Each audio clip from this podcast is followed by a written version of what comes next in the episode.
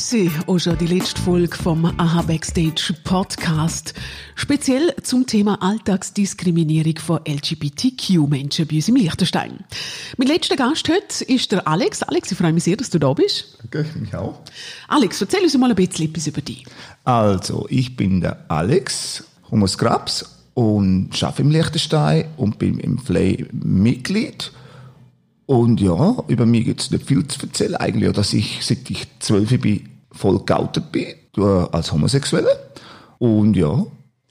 Jetzt hast du in deinem Leben aber doch auch schon ein paar ja, härtere Geschichten erlebt. Ohne davon hast du uns mitgebracht, wo dir mhm. passiert ist, in einem Bus. Also, ich muss so, so anfangen. Es war Fastnachtszeit. Da bin ich um 11 Uhr auf dem Bus.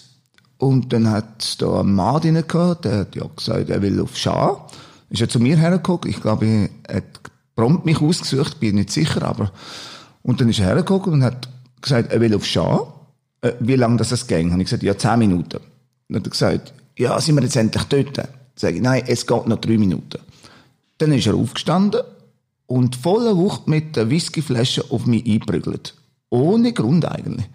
Und ich bin im falschen Film vor, ich weiß nicht warum. Und und dann haben wir da Zollstraße haben wir schnell angehalten.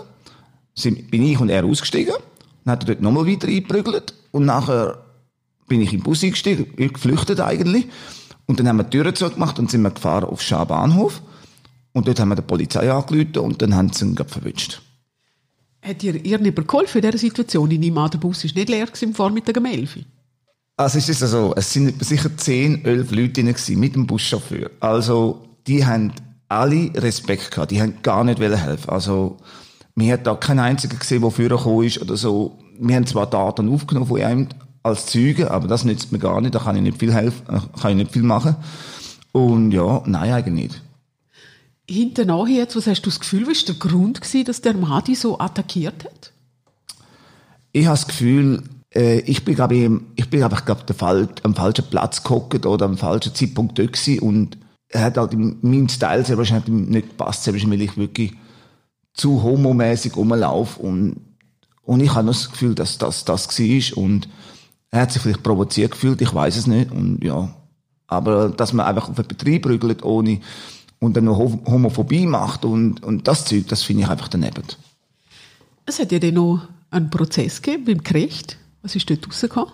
Im Gericht war es so, gewesen, ich habe vor das Gericht, da habe ich dass bin ich, ich reingeguckt, die Verteidigerin, die Staatsanwaltschaft und natürlich der Richter und natürlich die Geschworenen.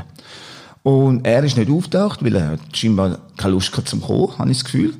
Und da ist rausgekommen, dass er Bewährung bekommen hat auf drei Jahre raus. Aber ich finde, das ist von mir aus gesehen, sorry, wenn ich jetzt das sage, zu wenig. Er hat ja wirklich ernsthaft verletzt an dem Tag. Ja, er hat mich wenn es weitergegangen wäre, hätte er mich totprügeln können. Also, er hat mich wirklich ernsthaft verletzt. Ich hatte oben, den Schläfen hatte ich, hatte ich einen Schnatter gehabt. Und da war offen gewesen und, ja, ein, ein Theater. Jetzt hast du gesehen, du sagst schon wahrscheinlich zu homomässig angelegt Jetzt muss man vielleicht erklären für diejenigen, die uns hören und die jetzt nicht sehen, da mir gegenüber. Du bist so ein wandelnder Regenbogen, kann man sagen, oder? Also du, ja, die, dein Leben repräsentierst du auch gegen außen. Hast du schon mehr so negative, jetzt hoffentlich nicht so schlimm, wie jetzt die Geschichte, die du erzählt hast, aber hast du schon mehr negative Reaktionen bekommen oder sind es doch äh, viel positive, die dabei sind? Es ist ja so, also ich, viele Leute fühlen sich halt angegriffen, wenn ich so rumlaufe. Da habe ich aber, sage ich aber zu anderen Leuten. Es gibt Leute, die schwarz rumlaufen oder wie Punks rumlaufen. Die fühlen sich aber auch nicht angegriffen. Warum geht man immer eigentlich auf die LGBTQ-Leute los? Weil ich finde das nicht okay, weil wir machen den Menschen nichts. Wir sind, wir wollen einfach unser Leben leben, wir wollen unsere Sexualität ausleben, die wir haben. Und ich verstehe es nicht, dass man auf die Leute losgeht. Was einfach das Problem ist, halt ein gesellschaftliches Problem. Weil ich glaube, der Leute passt einfach nicht, wie wir leben. Weil ich finde, wir sollten so leben, wie man sich wohlfühlt. Und wenn man so rumläuft, ich provoziere die Leute ja nicht gern. Ich mache es einfach. Für mich.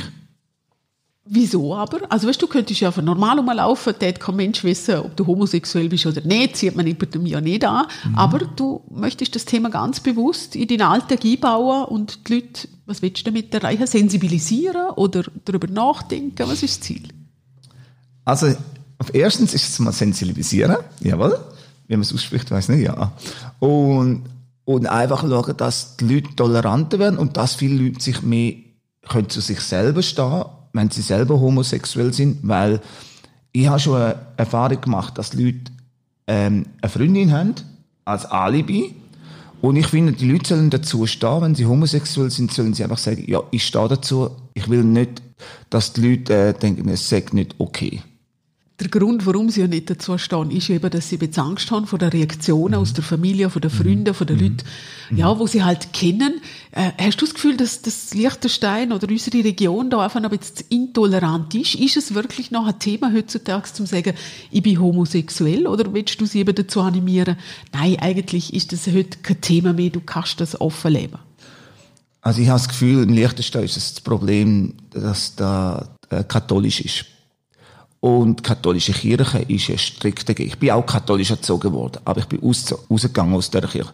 Weil meine Eltern haben mich nicht akzeptiert, als ich homosexuell mich geoutet habe. Meine Brüder wollen nichts wissen von mir, meine Geschwister nichts. Außer eine einzige Schwester steht immer zu mir.